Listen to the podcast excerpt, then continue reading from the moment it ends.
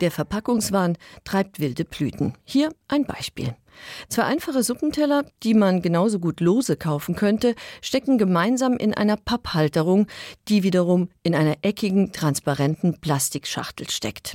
Diese aufwendige Verpackung ist exemplarisch für viele Waren und sie hat stichhaltige Gründe.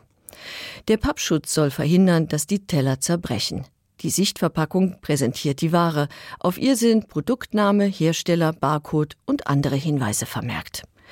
Die Verpackung sorgt außerdem dafür, dass man die Teller nur im Doppelpack kaufen kann. Da die Verpackung eckig und sehr stabil ist, lässt sie sich gut stapeln, sowohl in den Verkaufsregalen wie auch in den Transportkisten, in denen die Schachteln von der Fabrik zum Geschäft gelangen. Verpackungen erfüllen einerseits logistische Anforderungen, andererseits dienen sie dem Verkauf.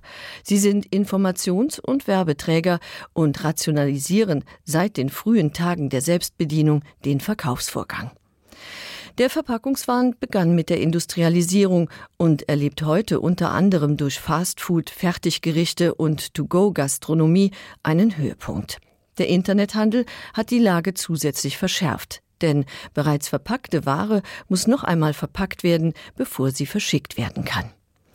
Abgesehen davon sind Mehrfachverpackungen heute ohnehin gang und gäbe. Angefangen bei der Zahnpastatube in der Pappschachtel bis zur Gurke im hautengen Plastikkleid. Und die Füllmengen bzw. Portionen in den Verpackungen werden unter anderem aufgrund der vielen Single-Haushalte immer kleiner. Wer für vier oder mehr Personen Bolognese kochen will, muss oft mehrere kleine Portionen Hackfleisch kaufen, um auf die gewünschte Menge zu kommen. Jede Portion schlummert unter Frischhaltefolie in einer Plastikschale. Seit es Verpackungen gibt, schützen sie Waren, verhindern das Auslaufen von Flüssigkeiten, dienen der Lagerung und dem Transport. Ursprünglich benutzte man zu diesem Zweck Leder- und Stoffbeutel, Körbe, Holzfässer und Kisten, Keramik und Glasgefäße. Zum Verpacken von kleinen Portionen, zum Beispiel von Gewürzen, wurden aus ausrangierten Druckerzeugnissen Spitztüten gerollt. Lebensmittel mussten frisch verzehrt werden.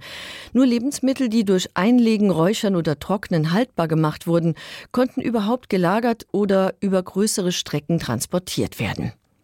Für kurze Entfernungen brachte man seine eigenen Gefäße von zu Hause mit, zum Beispiel die Maßkanne. Die wurde im Wirtshaus mit Bier für den Hausverzehr gefüllt. Erst Ende des 19. Jahrhunderts füllten Großbrauereien erstmals Bier in Flaschen ab. Zu diesem Zeitpunkt lief die Produktion von Packmitteln bereits auf vollen Touren.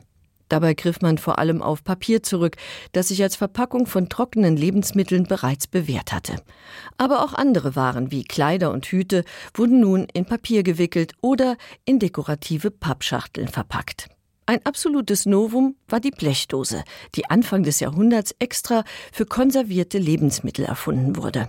Sie war wasserdicht und bruchsicher, transport- und lagerfähig und obendrein bot sie jede Menge Platz für Reklame.